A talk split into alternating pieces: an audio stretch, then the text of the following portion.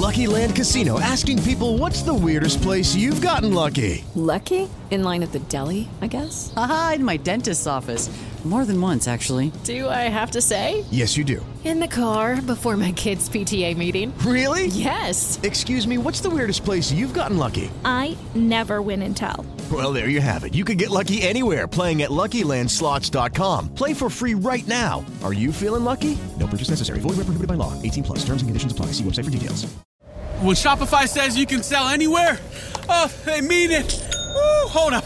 Just got a new sale. Order fulfilled and shipped. Inventory levels good. Whoa, Shopify doesn't mind if you're at sea level. Or on top of the world. Ah, you can run and grow your business anywhere. Climbing mountains is never easy, but at least Shopify gives me all the tools I need for my business to hit new peaks. Whether you're selling carabiners or crop tops, start selling with Shopify today and join the platform simplifying commerce for millions of businesses worldwide. We've built the platform so you can keep climbing and grow your business to new heights. With Shopify, you really can sell to anyone from anywhere. This is Possibility, powered by Shopify. Start selling online today. Sign up for a free trial at shopify.com slash free 22. Shopify.com slash free 22. Shopify.com slash free 22. Internet connection required. Not available on mountaintops or seafloors. Naciónpodcast.com te da la bienvenida y te agradece haber elegido este podcast. Bienvenidos a Salud Esfera. Dirige y presenta Mónica de la Fuente.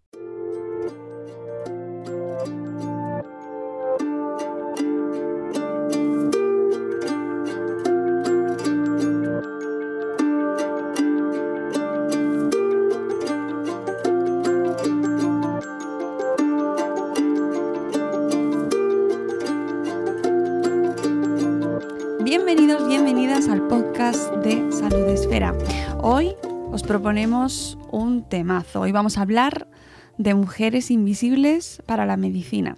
Y lo hacemos junto a la autora de este libro que ha publicado Capitán Swing este año, Mujeres Invisibles para la Medicina.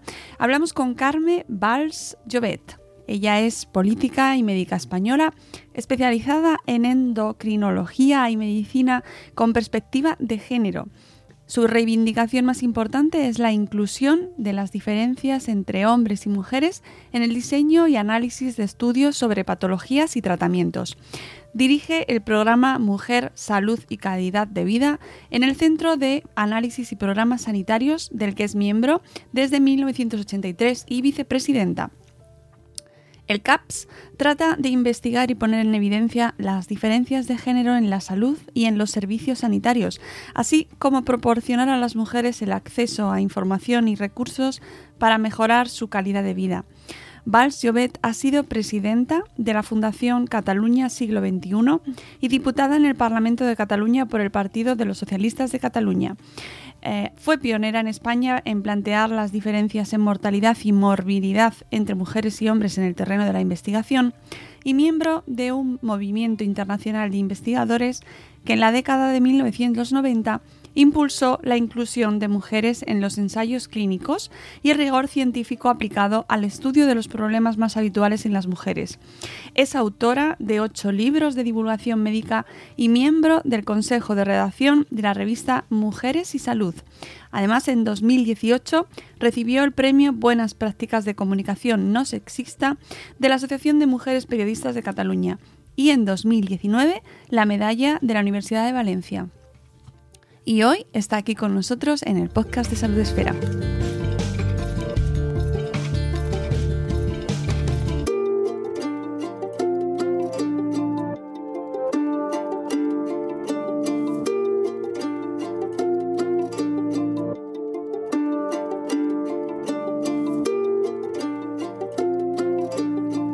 Bienvenida a nuestro podcast Carme Valls. Qué ilusión, qué honor, qué privilegio.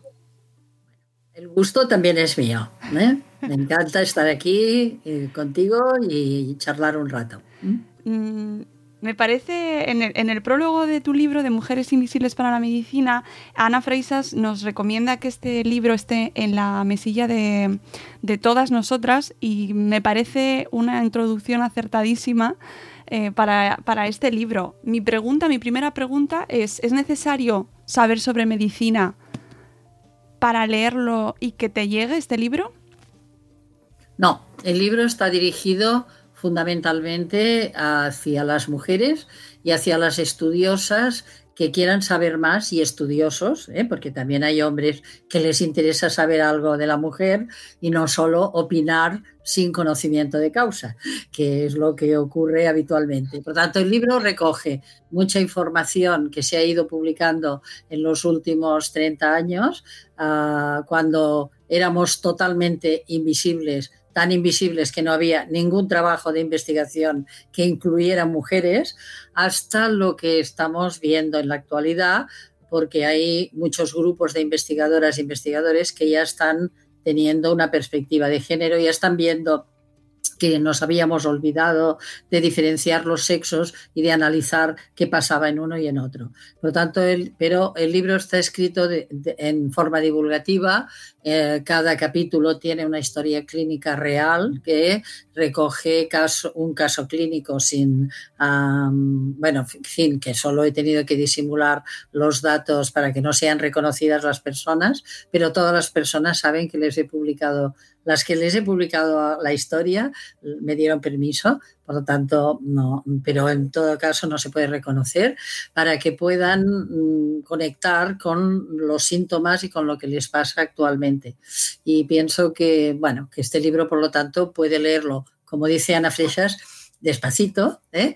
uh, no, es, una novela, aunque uh, lo pudiera parecer, no, es un ensayo para entender el olvido que a que se ha sometido muchos aspectos de la vida de la mujer y que tenemos que hacer para compensar esta situación tan tan vejatoria en parte ¿eh? de la misma medicina, porque considerar que lo que le pase a la mujer es inferior, poco importante y que no vale la pena dedicarle trabajo, no es, eh, es también una violencia, ¿eh? una violencia psicológica, pero una violencia. ¿Mm?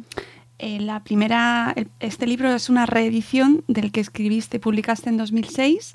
¿Qué ha cambiado? ¿Qué hay de nuevo? ¿Por qué esta nueva edición en el 2020? porque ya en el 2006 quedó corta y además en el 2006 yo creo que no nadie creía mucho en mí. Aquí Capitán Swing ha hecho una apuesta, sí, porque el libro era muy, bueno, poco con una letra muy pequeña y además una edición pues eh, poco cuidada. Y además eh, en aquel momento teníamos algunos datos. Ahora tenemos 600 más artículos que tenía que he recogido eh, y han cambiado cosas porque en el así como en la década de los 90 al 2000 ya se denunció que éramos invisibles para la cardiología, porque se nos enviaba a casa con dos coronarias tapadas y a los hombres se les operaba de coronarias y las mujeres entonces hacían un infarto y entraban en el hospital o morían.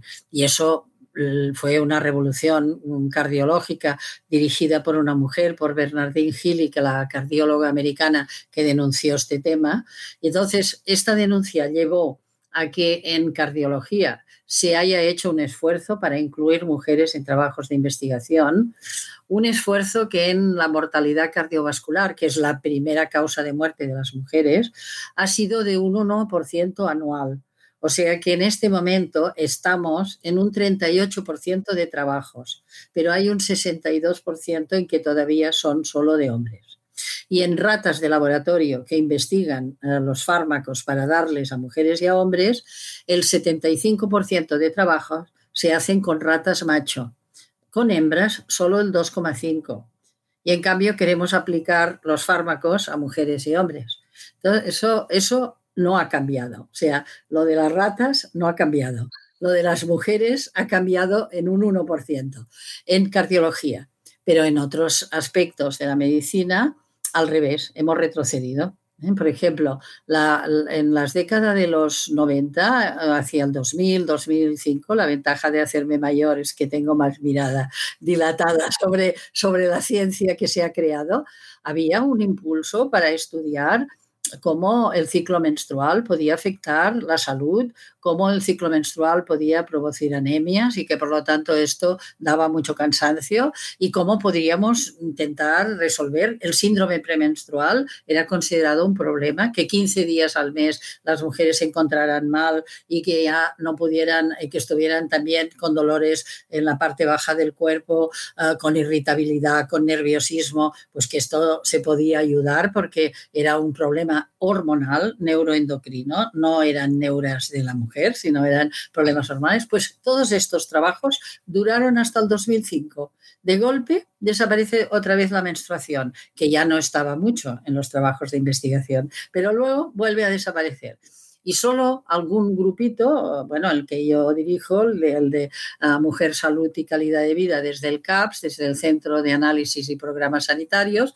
solo en este grupito pues hemos continuado estudiando pues la menstruación en relación a condiciones de trabajo, qué les pasa a médicas cuando trabajan y, y qué les pasa en sus ciclos menstruales. Hemos encontrado que es uno de los grupos laborales con más problemas de salud en relación al ciclo y nadie se lo decía entre ellas y ellas tampoco tenían mucha ciencia para tratarse a sí mismas, porque en la Facultad de Medicina nos dejan una hora para estudiar el ciclo y a partir de aquí médicos y médicas salen al mercado laboral y poco a poco se estudia. O sea que hay cosas, cardiología avanzado, a menstruación retrocedido, sexualidad no solo eh, retrocedida, sino medicalizada. ¿Eh? porque de golpe descubren que la mujer no responde a la Viagra como el hombre, porque resulta que la sexualidad de la mujer es distinta. Y mm, en lugar de, atender a esta diferencia, pues se dedican a buscar una pastilla, una pastilla que pudiese mejorar eh, un orgasmo al mes y acaban dando un antidepresivo, pastilla rosa, que se dedica cada día, le dan cada día una pastilla para que un día al mes pueda tener un orgasmo más según los estudios. Bueno, estudios que no valoran si aquella mujer tiene una relación afectuosa o no, o tiránica con la pareja, y si una buena cena también hubiera resuelto un orgasmo más. Y todo eso Fíjate que deja la sexualidad otra vez escondida, reprimida. Suerte que las mujeres han denunciado también cuántas veces las han forzado a tener sexo, el Me Too, el movimiento de todas las mujeres de cine que han, han denunciado cómo les habían obligado, mm, bueno, eh, con una relación coercitiva para que eh, aceptaran una relación sexual para subir en su carrera profesional. Pues todos los mitos y todos los que se ha de destapar, pues son otros, otras reflexiones a hacer. Por eso en el libro voy yendo desde la adolescencia hasta la menopausia, pero mirando en cada fase de la vida de las mujeres qué ven y qué no vemos, qué, sabemos y qué estamos buscando. Y, el capítulo que avanza poco es el del dolor crónico. La mujer tiene más enfermedades crónicas que el hombre y las que tiene dan dolor. Entonces, eh, algunos, algunos, no sé si decir imaginativos, pero me parece incluso, o sea, algunos decían, no, tienen más dolor porque en realidad tienen un umbral muy, muy bajo, enseguida sienten dolor. Las mujeres, ¿qué van a Si, si, fuera eso, nos hubiéramos muerto en la primera menstruación.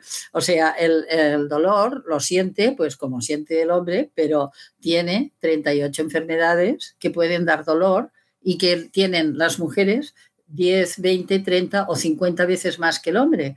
Son enfermedades crónicas, como no dan la mortalidad, vaya, no, de ellas no mueres, sino que enfermas, pues entonces eh, no, no hay eh, ciencia para eh, abordarlas de una manera clara. Y por lo tanto, cuando la mujer acude al médico y le dice, oh, tengo dolor, tengo dolor en, en, todo el cuerpo, o doctora, me duele todo, pues te lo dicen, pero entonces, pues rápidamente utilizas el mecanismo de, pues le recetó un sedante o un antidepresivo. Entonces la pastilla esconde la falta de ciencia. Si no hay ciencia, no hay ciencia. Es mejor decirles, mira, no lo sabemos y lo estamos buscando, nos ayudas a investigar y muchas mujeres te dicen, las que tienen, sí, sí, sí, yo le ayudo en lo que usted quiera, pero hay que hacer el trabajo de investigar de una manera diferente. Claro, porque lo explicas muy bien en el libro eh, eh, a la mujer no se la ha estudiado independientemente como mujer y sus propias patologías, sino siempre como en comparación al hombre, ¿no? Tomando como modelo o como referente el hombre. Y eso esto ha sido, sí, esto ha sido, mm, como en todas las ciencias, muy malo, porque toda ciencia que se centra en el hombre, androcéntrica, por lo tanto, no estudia si puede haber diferencias o no entre un sexo y en otro y que podíamos aprovechar de esta ciencia que tendríamos que ir creando. Era tan, era tan el, el masculinismo que yo recuerdo que todas las láminas de anatomía eran anatomía de hombre el, cuando venía una persona maltratada, los dibujos que los que tenías que poner los golpes que tenía aquella persona eran una figura de hombre, cuando la que venía con morados era una mujer. Incluso ahora, los estudios que se están haciendo de la COVID, los trabajos publicados, que tuve que hacer una revisión la semana pasada, pues los dibujos eran de hombre. La COVID la puede coger mujer y hombre. Es más, quien coge más la enfermedad es la mujer contagiada. Otra cosa es la mortalidad. Pero los contagios, y en cambio queda en el Vox Populi que quien se enferma son los hombres. Se enferman las mujeres más que los hombres, en una proporción eh, relativamente pequeña. 60 ¿eh? eh, es un 56 a 52% según la primera oleada y un 48% de hombres que se afectan, pero siempre la mujer por encima. ¿Por qué? Porque además está en las profesiones que directamente se enfrentan a la pandemia. médicas, enfermeras, auxiliares de clínica, todas en primera línea de fuego. Entonces, el personal sanitario que se infecta, el 75% son mujeres. Entonces, todo esto engrosa la fila de mujeres afectadas por la COVID. Y en cambio, en los trabajos de publicación de estas enfermedades que están saliendo en este mes y medio, todo esto ya casi no me dio tiempo de ponerlo en el libro, pero no, no desautoriza el libro, le da más razón, pues no diferencian por sexo. O sea que tenemos que en cardiología hace 30 años no se ponía ninguna mujer en el trabajo y ahora seguramente debe haber mujeres incluidas en los estudios, pero no se, no se sabe, no lo dicen, no ponen, ah, hay tantas mujeres y tantos hombres y analizan si el resultado pudiera ser diferente en un sexo o en otro, cuando sabemos que la mortalidad sí que es superior en hombres, pero también con una diferencia de seis puntos de mayor mortalidad en hombres mayores de 80 años frente a mujeres menores. Por lo tanto, continuamos con la ignorancia de la diferencia. Todavía, ahora, en siglo XXI. Ignorancia que es científica, además, porque no se puede estudiar una población sin diferenciar. Eso no es ciencia, es un apaño. Es un prejuicio además, ¿eh? no es cierto. Eh, claro, porque además habrá quien...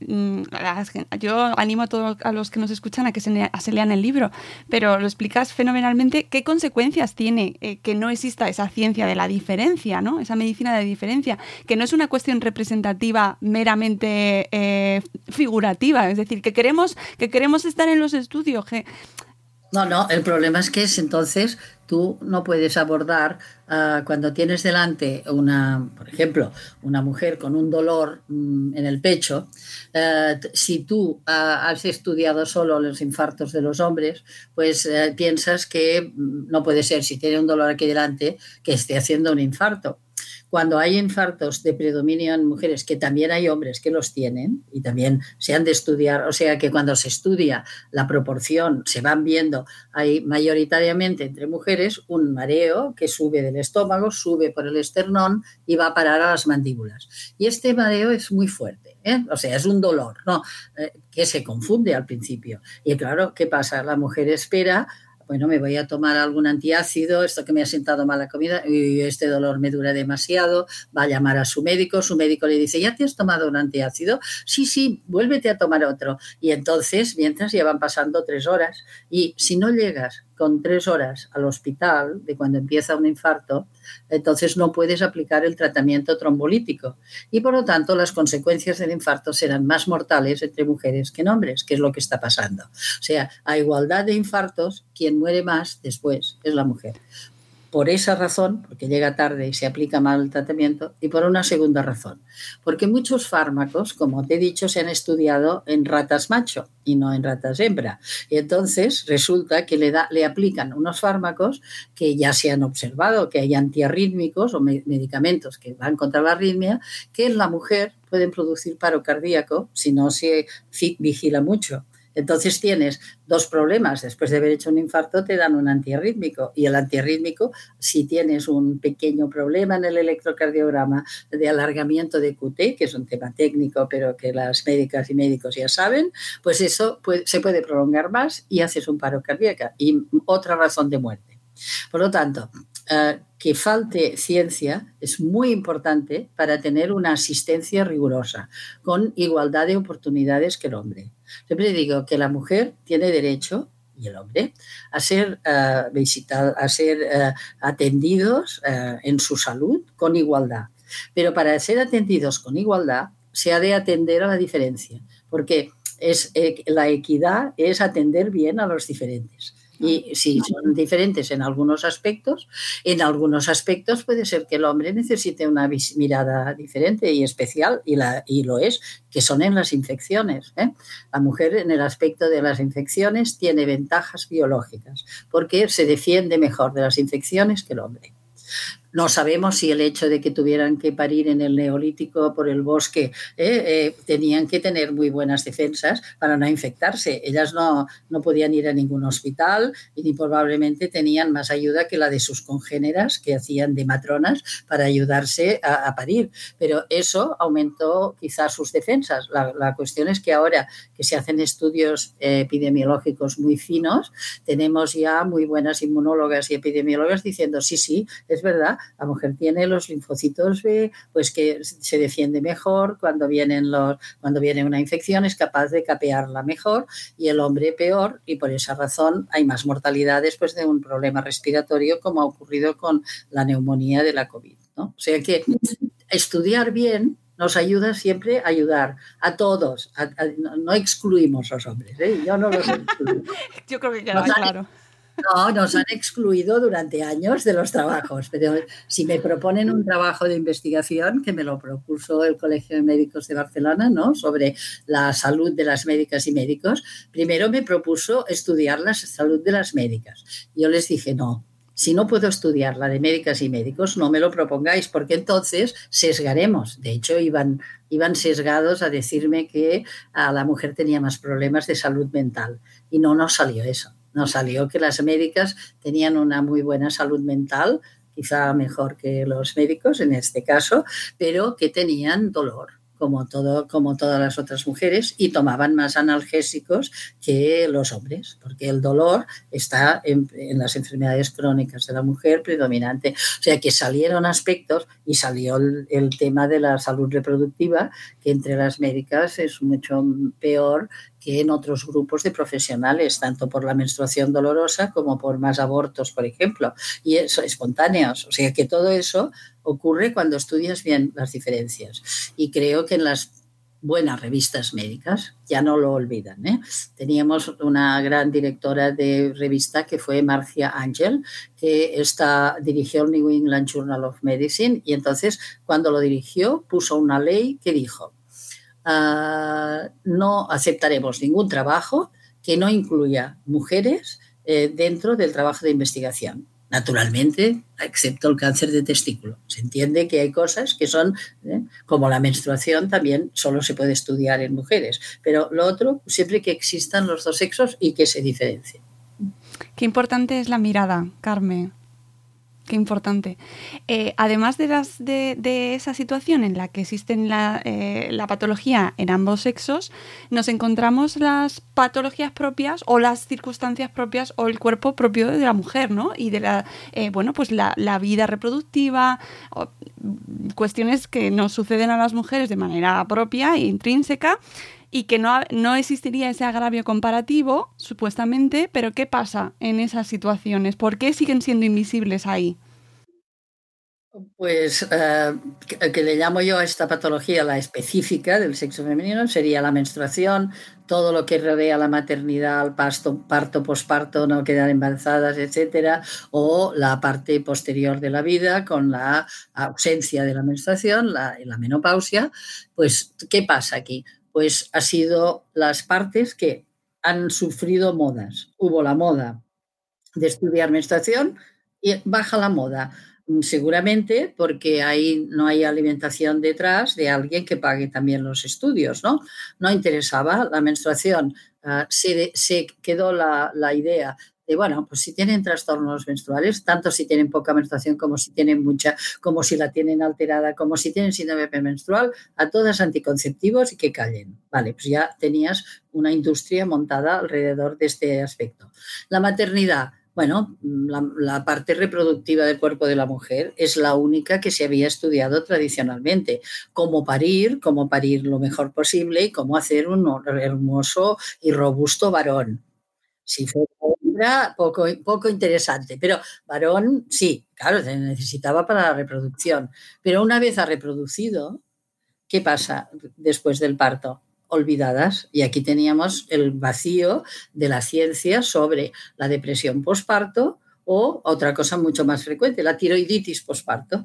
Una de cada cuatro mujeres hará una alteración de tiroides posparto. Esta es una de las enfermedades crónicas que nunca se mira. Pues, pues si la hacen, ah, incluso como estarán muy cansadas porque harán un hipo o un hipertiroidismo, pues entonces se confundirá con la depresión, el momento de la lactancia, separará la lactancia porque la tiroides interfiere la, la prolactina y entonces la mujer piensa que ella es mala porque no puede alimentar eh, bien al hijo y resulta que está teniendo otro problema que se tendría que estar viendo. Pues bueno, el vacío científico en, esta, en este post-parto pues es otro vacío que se tiene. Yo digo que en este momento histórico también estaría muy bien la, un buen desarrollo de la salud pregestacional, ya que hacemos pocos niños y niñas que cuando los tengamos que hacer pudiéramos estudiar bien la salud de padre y madre previamente para que no empiecen ya el embarazo del niño o niña con anemia o con otras cosas que ya perjudicará el desarrollo del embarazo,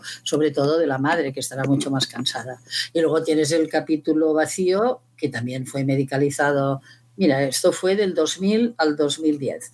2000 al 2010 mm, hubo una, en fin, una avalancha de información sobre que la menopausia podía causar gravísimos problemas a la salud de las mujeres, naturalmente pagado por alguien que dijo que quería vendernos parches de hormonas, hormonas en todo el, la menopausia, y entonces es cuando se descubrió por estudio que había montado la misma Bernardín, cuando fue directora del Centro Nacional de Investigación en Estados Unidos, puso en marcha un, estudio que se llamaba uh, Women's Health Initiative, Iniciativa para la Salud de las Mujeres. Este estudio de la menopausia Ah, fue un descubrimiento muy científico porque se hicieron grupos de mujeres, unas que bailaban y hacían gimnasia, otras que comían muy bien o comían muy bien y bailaban, otras que hacían tal y unas que se les dio terapia hormonal sustitutiva dosis altas.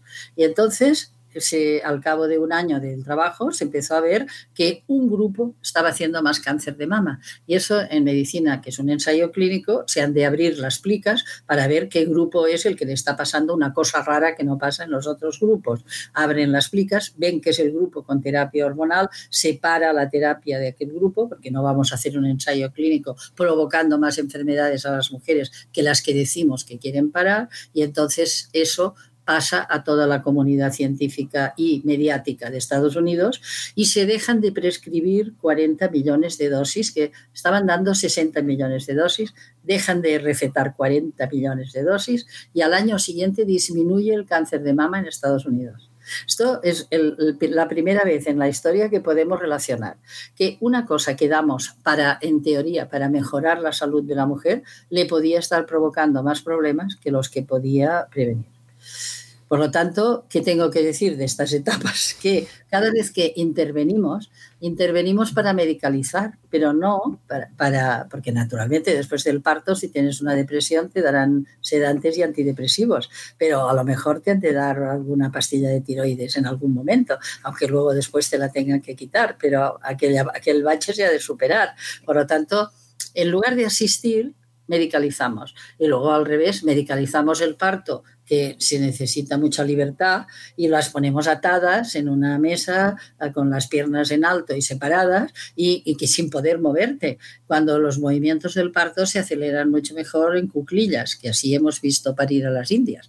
Entonces, ¿qué ha pasado? Suerte de las asociaciones de mujeres como el Parto Nuestro, que se han dedicado a denunciar este tema y entonces han, podido influir en que haya unas normas sanitarias, en que sea uh, recomienda que se las deje andar hasta el último momento, que no se las ate, que no se las rasure. O sea que ha tenido, ha tenido siempre que ser como una lucha concreta para poder definir que no se haga más agresiones al cuerpo de la mujer. ¿eh? está, está pariendo, pero no, no, es, no, es, una torturada y a veces parece que es torturada. Ni se la ha de cortar ah, la vagina necesariamente, sino es imprescindible para que no se desgarre. El objetivo de, de la episiotomía es que no se desgarre. ¿Eh? Entonces, fíjate, en la etapa, en todas las etapas que, de lo que decías específico, ¿eh? más intrínseco de, la, de lo que es ser mujer que no le pasa al hombre, luego hay cosas que también le pasan por ser mujer, ¿eh? porque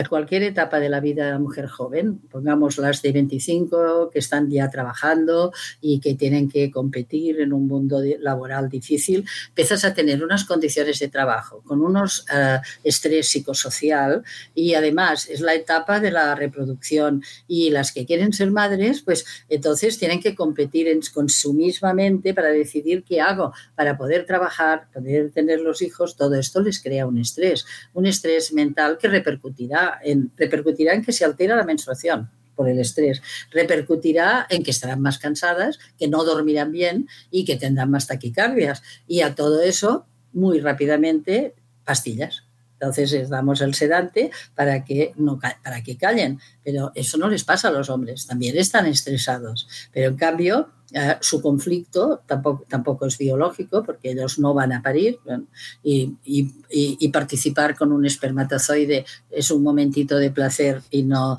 no tienen que hacer nada más. todo lo demás lo, lo hace la mujer, entonces tiene, tienen ellos, no tienen este conflicto. ¿eh?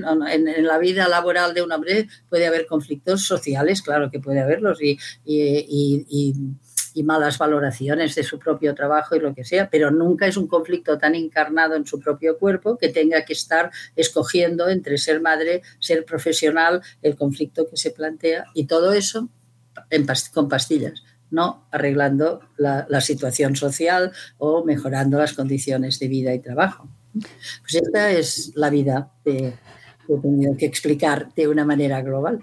Eh, lo has dicho fenomenal y hay, hay eh, ejemplos, me parece muy interesante no solo eh, cómo explicas pues, diferentes patologías o dónde se manifiesta esta invisibilidad eh, a lo largo de, bueno, de, lo que vemos en medicina, sino ya cosas, cuestiones como, por ejemplo, la mujer cómo se ve invisible o cómo se siente invisible al acudir a consulta. Es decir, cómo se siente menos vista y menos escuchada. Sí, porque he tenido que reflexionar sobre el aspecto de que muchas mujeres dicen, hay una palabra que anula. ¿eh? Si, si, tú, eh, si vas al profesional de medicina, y aquí puede ser médico o médica, ¿eh? no, no, quiero decir, no quiero decir que, sea, que sean siempre los que menos valoran solo hombres. Hay mujeres que tampoco han hecho el chip y también valoran. Entonces, tú vas allá y dices, mire, no me encuentro bien, tengo un problema de lo que sea, me duele aquí, me duele allá, me duele la cabeza y tal entonces oyes un silencio y se miran un, análisis, a lo mejor o no, que te han hecho y te dicen, usted no tiene nada. Bueno, la palabra nada la analizo, ¿eh? porque es, es, dolorosísima, porque no, nadie, no es yo no le puedo decir a nadie que no tiene nada porque en cada ser humano hay algo dentro, ¿eh? que puede ser físico, biológico, psicológico, social y hasta medioambiental, que no sabemos cómo entran, pero resulta que los tóxicos ambientales nos habrán entrado en el cuerpo y tú no lo sabes. Entonces, ¿cómo puedes decir que podrías decir no lo sé? que yo creo que es la frase que nos cuesta más decir a los profesionales de medicina. No lo sé, no sé qué le pasa, pero realmente no veo por esos análisis que tengo aquí, no veo que usted pueda tener algún problema. Y luego hay otro problema grave, que es cómo valoramos los análisis, que también lo digo. Es una forma de violencia, que es siempre que se dedican a la mujer, le decimos que es normal que tenga un millón menos de Matías. Oiga, perdone, ¿por qué? Resulta que por centímetro cúbico calculamos las cosas. Si yo tengo un centímetro cúbico menos lleno de Matías que un hombre, porque eso, una cosa es que yo tenga menos centímetros cúbicos por talla, peso y, masa muscular. ¿De acuerdo? Pero por centímetro cúbico yo tengo que tener el mismo hierro que un hombre y la misma fuerza que para cada célula del cuerpo.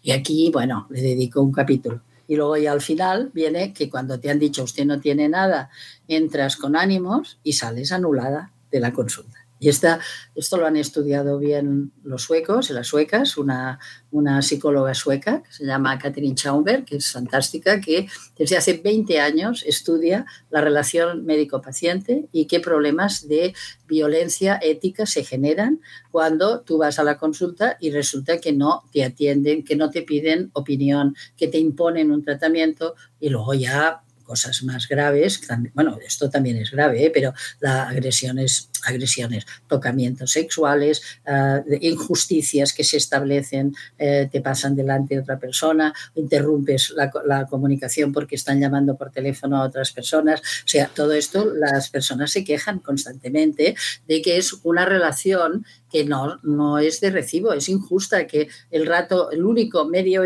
20 minutos, 10 minutos, 5 minutos que tengo para estar con mi profesional no pueda ser atendida poquito concentrada para lo que me pase, ¿no? Y todo esto son formas, le llamo microviolencias, ¿eh? que Bonino es un psicoanalista de, habla de micromachismos. Yo digo que a veces en medicina, sin querer, podemos hacer microviolencias, que muchas veces por ser repetidas no, no parecen violencia, son violencias estructurales que ya pasan porque el médico o la profesional dice, no, pero si toda la vida lo he hecho esto, si, si mi, mi, jefe también lo hacía, ¿no? Pues todo eso. Y eso, si nos damos cuenta, cuando se devuelve al profesional y a la profesional las quejas de, la, de las personas, se hacen cuestionarios y se valora, pues los profesionales también se dan cuenta y ¿eh? cambian actitudes. Es todo un proceso, ¿eh? Y en, en, Suecia han conseguido hacerlo y aquí todavía no lo hemos hecho. Sí, estoy pensando en las consultas de, en algunas consultas de ginecología en las cuales eh, entra mucha gente mientras están las mujeres eh, por ejemplo, hasta alguna película se ha hecho de eso. Eh, hasta ha habido eh, casos en que la mujer no es broma. No, no lo es. No lo es porque allí hay un siempre en el acto médico hay un sufrimiento añadido por el interrogante que la persona que viene eh, tiene sobre su salud. Y este sufrimiento, que a veces es a veces es un sufrimiento que lo puedes lo puedes resolver porque precisamente aquella persona no tiene ningún problema muy grave. Le puedes decir, no, mire, usted se creía que tenía un tumor, no, no, tiene una pequeña infección que la podremos, pero eso, si van entrando y saliendo, te van, eh, eh, tú no puedes estar en una situación todo es rápido, que también es una violencia, ¿eh? tener que hacer visitas de dos minutos, que no de cinco, es igual. Siempre es una violencia dedicar tan poco tiempo a la salud, porque todo, todo, todo, acto médico tiene aspectos psicológicos, aspectos biológicos y se, han, y, se han de entender. Y tienes que entender las condiciones de aquella persona. Si está cuidando enfermos, si está cuidando niños, si se ha separado, se está separando, si al mismo tiempo de separarse resulta que le ha salido un cáncer de cervix que estaba, están pasando a veces, ¿eh? que el estrés hace que precisamente después de una separación violenta, entonces salga un tumor que la persona no esperaba. Todo eso hay que atenderlo bien. Y eso mm, se nota una diferencia. Tú me dirás, ¿y a los hombres? ¿No les atienden igual? Es que los hombres no van al médico. Los hombres van al hospital, directos, ¿eh? porque los hombres viven fuera del cuerpo. Ellos cuando tienen un problema ya es grave, ya se han ido, ya, ya están vomitando sangre, están haciendo el infarto. Y en el hospital los atienden bien, porque el hospital atiende eh, más que bien, atiende las urgencias y las urgencias se atienden bien y tienen todo, en realidad la medicina actual en España está muy dedicada a las urgencias. Entonces ellos pues están atendidos en esta diferencia, que es que las cosas eh, que serían menos graves, como enfermedades crónicas no tienen tantas, pues a veces las resuelven, angustias, van al bar, eh, utilizan el alcohol, utilizan las drogas, utilizan el tabaco para sedarse y luego ya se van directamente al hospital. Y por eso la ciencia médica que ha nacido en los hospitales adolece de ser todavía más androcéntrica, porque en los hospitales hay más hombres que mujeres ingresados, menos en la sala de partos. Las demás salas siempre te encontrarás el doble de, de hombres. Y entonces, esta ciencia que genera la idea de que las mujeres no les debe pasar nada. En cambio, quien ve más mujeres son las médicas y médicos de atención primaria. Y estos son los que tienen que crear la ciencia de la diferencia. Siempre se lo digo, será su responsabilidad del futuro. Y hay países que lo valoran tanto. En Dinamarca hay catedrática de atención primaria con perspectiva de género. Esto, una catedrática en atención primaria, dando docencia a otras médicas para, o sea, no es la especialidad menor, es una especialidad ah, importantísima, porque ve al ser humano en su conjunto, no lo ha cortado. ¿eh?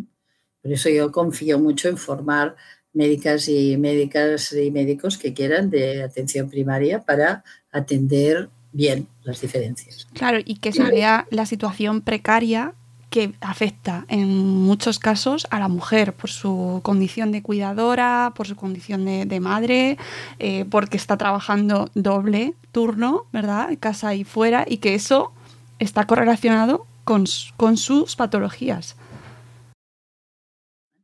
Esta es, esta es, la visibilidad que nos falta en este momento. ¿Cómo cambiamos esto? Carmen, eh, ¿cómo vamos hacia adelante? ¿Qué necesitamos? Bueno, necesitamos eh, mujeres fuertes y hombres que también atiendan a las diferencias en todas partes.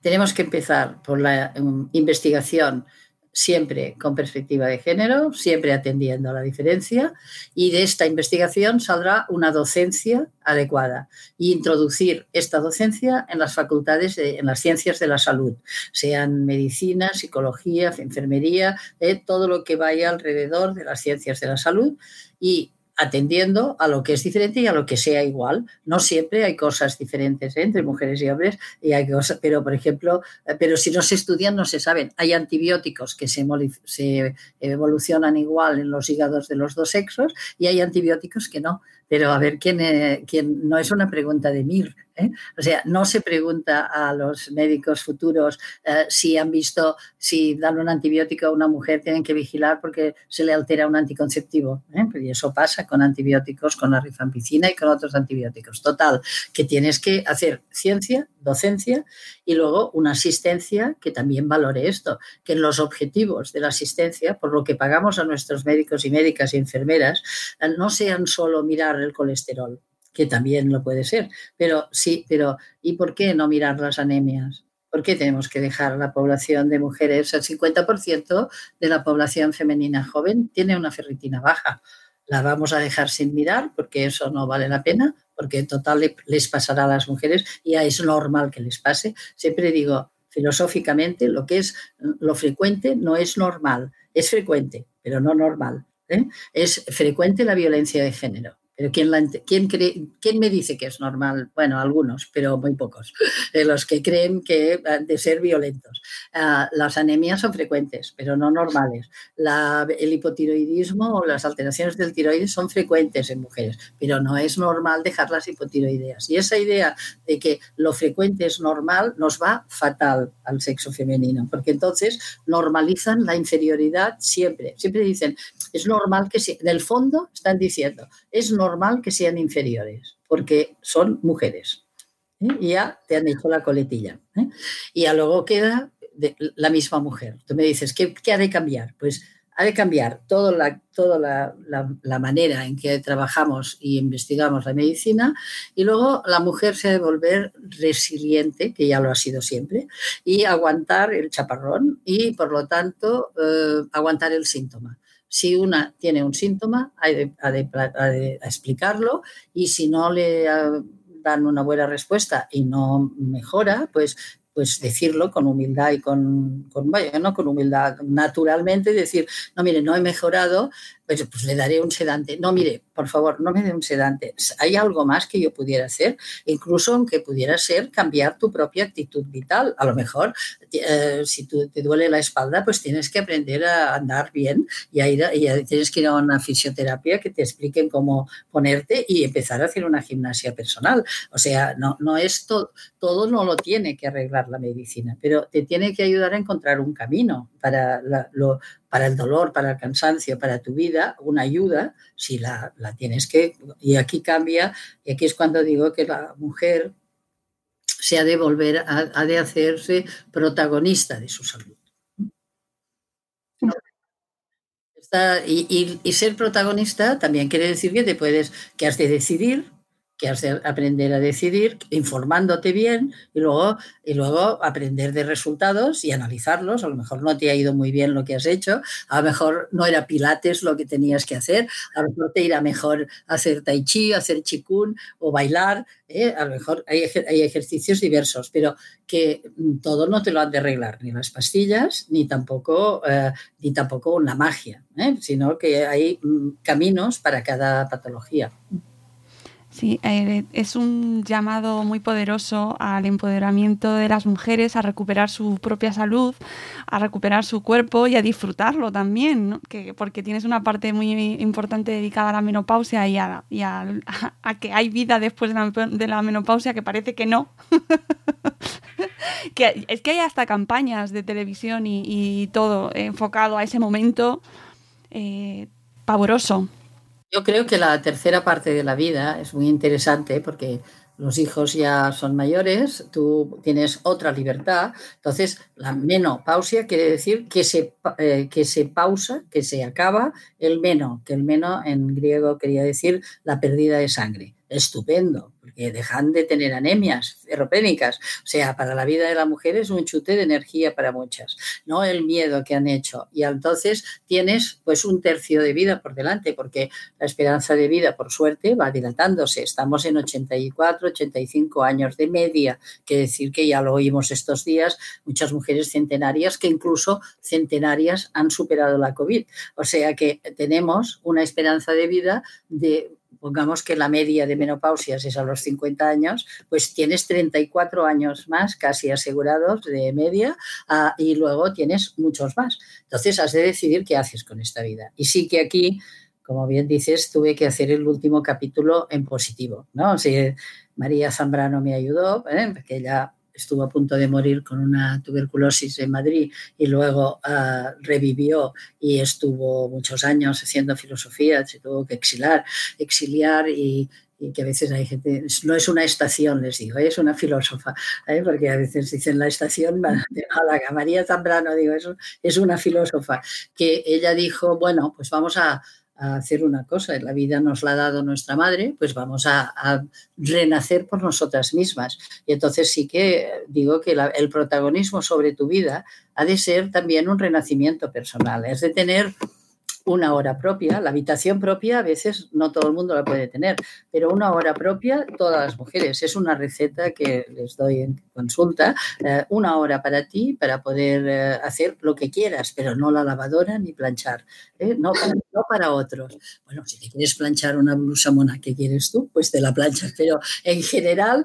que sea algo para ti misma poesía, música, mirar el cielo, descansar, eh, eh, poder empezar a, sentir sentimientos que quedan ocultos por el día a día, ¿no? En que no puedes ni expresar. Eh, hasta escribirías una nota a tu amiga o tu hermana y no la sé, tienes tiempo, pues todo esto. Hay muchas cosas que se pueden hacer para y que todo lo que sea un poco placentero para la vida de una mujer le ayuda a superar el dolor también. ¿eh? Porque nuestro cuerpo tiene endorfinas, o sea, tiene hormonas que son para quitar el dolor, que las eh, normalmente las sacamos cuando bailamos, cuando comemos muy bien, ¿eh? son, son formas de, segregar endorfinas. Pues bueno, al final propongo pues, que cada día vivamos con unos gustos sobre nuestra sensualidad, estimulando nuestra sensualidad, estimulando nuestra sexualidad y que podamos pasar todos los años que vivamos con el máximo placer posible. ¿Eh? Dentro de que reconozco las enfermedades, no voy a explicar que la vida no, es, la vida es un camino de rosas, pero incluso personas que están muy enfermas, personas en silla de ruedas, siempre pongo el ejemplo de un poeta catalán, Miquel Martí Pol, que tenía una esclerosis múltiple y estaba en silla de ruedas y escribió la poesía erótica catalana desde su silla de ruedas, mejor que yo conozco. Y entonces quiero decir que todos tenemos espacios, todas y todos tenemos espacios para poder vivir un poquito mejor nuestras vidas. Y mm, con eso quiero intentar que no nos hagamos víctimas, porque nos ha ido muy mal. Ah, ya, ya nos han querido, que, ya han querido que seamos víctimas. Pero si encima lo asumimos y hacemos victimismo de nuestras vidas, eso nos va fatal para futuro. Porque la, vida hay que vivirla con los espacios que te deje. ¿eh? No siempre son tan libres como nos pintan en las películas, pero hay espacios pequeños que se pueden ir viviendo. Y eso, pues, es una decisión de las que quieren ser protagonistas de su salud.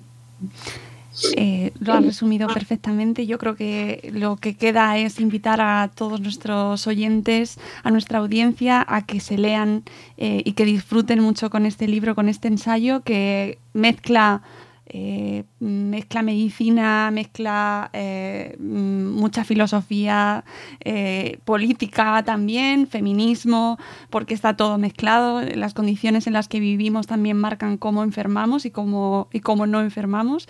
Y todo eso hilvanado de una manera deliciosa, Carmen.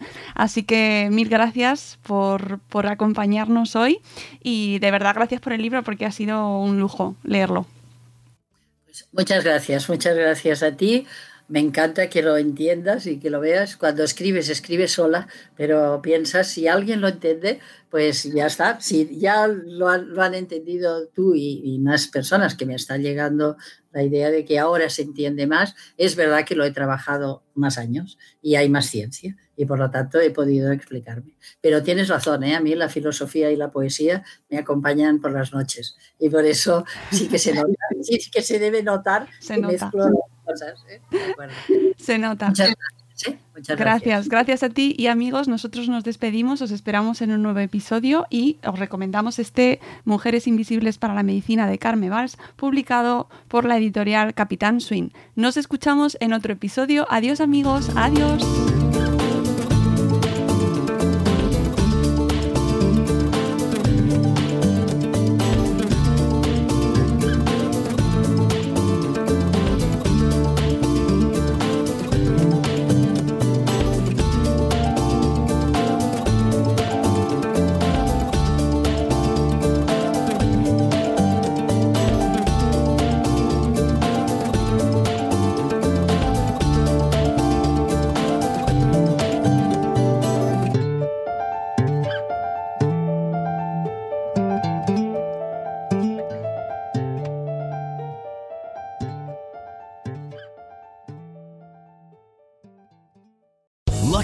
Casino asking people what's the weirdest place you've gotten lucky? Lucky? In line at the deli, I guess? Aha, in my dentist's office. More than once, actually. Do I have to say? Yes, you do. In the car before my kids' PTA meeting. Really? Yes. Excuse me, what's the weirdest place you've gotten lucky? I never win and tell. Well, there you have it. You can get lucky anywhere playing at LuckyLandSlots.com. Play for free right now. Are you feeling lucky? No purchase necessary. Void where prohibited by law. 18 plus. Terms and conditions apply. See website for details.